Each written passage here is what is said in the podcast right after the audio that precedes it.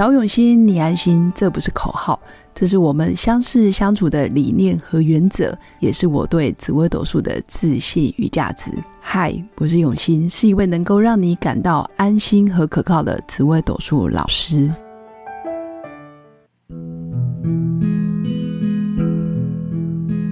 Hello，各位用心陪伴的新粉们，大家好，我是永新。今天是农历年前最后一天上班，所以先预祝大家新年快乐！明天开始就可以睡到自然醒，然后有一连串的连假，可以让自己好好的放松休息，然后顺便沉淀一下年后你想要如何发挥自己的工作能力也好，或者是你的计划计划，或者是你有什么目标，其实过完年后都可以好好的振作。那今天想跟新粉分享的主题就是命中注定没有贵人运吗？还是因为个性导致贵人不灵？贵人不临的临是欢迎光临的临，也就是说贵人根本就不靠近你。到底是我的命盘天生就没有人会帮我，还是真的是哦，我是因为个性的关系让自己跟贵人绝缘了？那想讲这个主题，是因为最近有一位老朋友来找我。在人生发生重大事件的时候，刚好我有陪他走过一小段时间，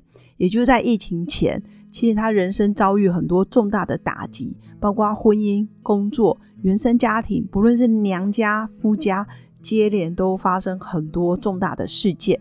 那我有想过，其实这些事件如果发生在我身上，我都不见得有他这样子的智慧跟这样子的挫折忍耐力可以度过。那你看，从二零一九年到今年二零二四年，其实啊，经过了四五年，我发现他现在过得比过去还好。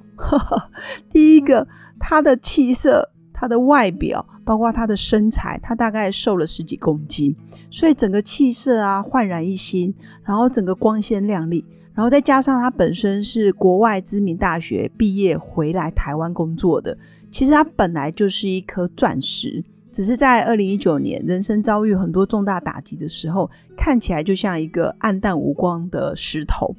但是他在二零一九年，我还记得那时候是十月份，他有一次来找我，在我下课的时间，他就跟我约：“哎，永熙，你可不可以陪我喝个咖啡？”是在那个二零一九年的十月某一天，我在跟他喝咖啡的过程，我才知道，哇，他的人生也也太悲催了。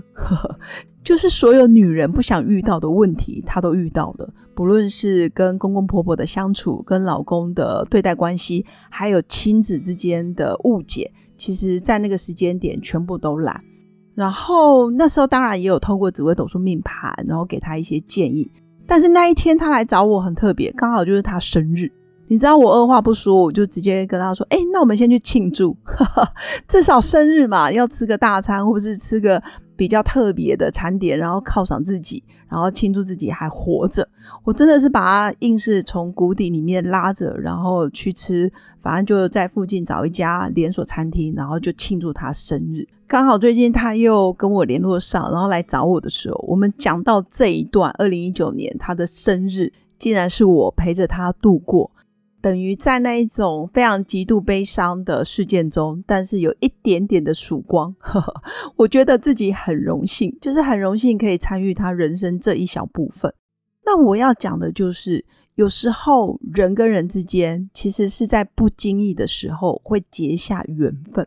可能是不经意的一顿饭，他就真的很需要有人陪他，或者他真的很久很久没有人好好跟他聊聊天，或者是没有人关心他。或者是不经意的一席话，你可能某些言语打醒了对方，或者是唤醒对方的觉知，或者是让他看见他的亮点，或者是让他感受到希望跟温暖，或是你的一个动作，你对他的关心体贴，或者是你很愿意听他说故事。我觉得这些陪伴，包括眼神，其实都会协助一个人从谷底翻身。所以，我们讲到这段话的时候，其实他眼眶是泛泪光，我自己也觉得很感动。我我哪来的勇气可以拉了一个人，或者是没有那么熟的人，然后去帮他庆生？我觉得这个就是你在生命中，你有没有种下好的缘分，或者是你有没有种下呃成为别人贵人的机缘？我觉得这个很重要。那当下我纯粹只是想要陪伴他，或者是想要给他一些加油打气。但我能做的就是跟他吃顿饭，或者是帮他庆祝，然后祝他生日快乐。我还记得我们当当时还有拍下合照，他还有把合照给我看。我觉得都是善缘，可能自己也觉得没什么，也不是什么很伟大的事情，但是却温暖了当时的他。在几年之后，就是我们最近二零二四年又相遇了。其实他这一段聊天也温暖了我，让我更觉得人跟人之间其实是可以广结善缘，然后也可以种下好的种子。但是我更深的体验是，有些人值得帮忙，但是有些人真的不适合。如果假设他现在还没有准备好，他的心没有开放，或者是他仍然在。匮乏索取、责怪别人、受害的情境中，其实他是没办法接受任何贵人的协助。所以这句话也是很想跟新粉分享：有些人没有贵人，不是因为他真的命盘上没有贵人，而是他还没有准备好，他的心态、他的个性、他的呃受害的心情，没有办法让他打开心房。其实他是没办法感受到这个世界其实是非常有爱的。但如果假设你在人生的谷底，但是你有感受到别人对你的善意，你愿意相信这世界上终究还是有好人可以陪伴着你，其实我觉得你的人生就会有翻转的机会。差别就在于你的心态。虽然你可能被别人受啊打击，然后你是一个受害者，但你依然不要放弃这个世界对世界的热情跟对世界的希望。就好比他来找我，他还愿意跟我聊，或者是他还愿意听我说话，我觉得就代表他的内心还是有开放的。甚至后来他也学了紫微斗数，学了命理，然后更能了解自己的命运的轨迹。但是我还是提醒新粉，在任何低潮的时候，我们永远可以知道命运，但是不要宿命，也不要随随便便就照着命盘走，好像我非得要孤家寡人，我非得要离婚。我非得要家破人亡，好像命盘才是准的。但是我们命盘准可以准好的地方啊，比如说有贵人帮忙啊，或者是我自己可以成为自己的贵人，所以人生就会有不一样的光景。所以我要跟新粉分享的也是一个观念，就是其实最终你给予别人的爱，最终还是会峰回路转回到自己的身上，可能是透过不同的人事物、不同的环境。然后给你很多的启发。那如果你假设投给这个世界是恨、是不满、是埋怨、是觉得自己不公平，怎么世界对你这么的无情，然后这个世界这么的呃悲惨等等，那其实最终你也会接收到的都是这些负向的能量，有点像是诅咒式的能量。其实最终暗黑的力量也会回到你自己身上。所以今天。如果你的命盘上面有贵人，那当然你要好好珍惜。有可能是你累世的因果，你真的是上辈子、上上辈子，或者是前几辈子，你有为自己然后累积一些善缘。那当然我们没没办法选择这辈子你到底是什么样的家庭背景、什么样的故事遭遇等等。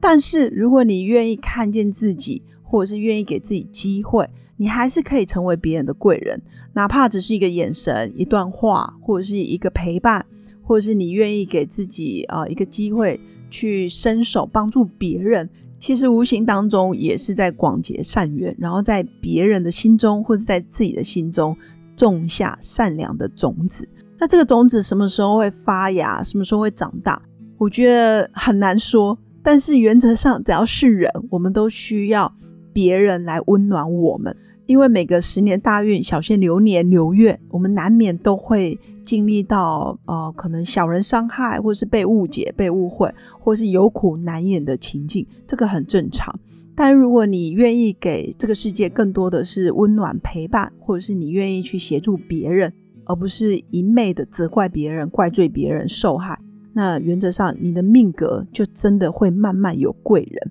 所以我要讲的。命盘不是每个人都有贵人，如果你有贵人运相助，那当然你要更回馈于周遭的人，或者是回馈给社会。但如果你发现你一直都没有贵人，然后不断的在责怪别人，有可能是因为你的个性、你的心门已封闭，或者是你从来没有想要手心向下，你就不断的想要索取，或者是不断的觉得自己很可怜。那你当然不会有贵人来靠近你，因为贵人看到你就会很害怕。所以有些人值得帮忙，有些人真的没办法。关键还是个性。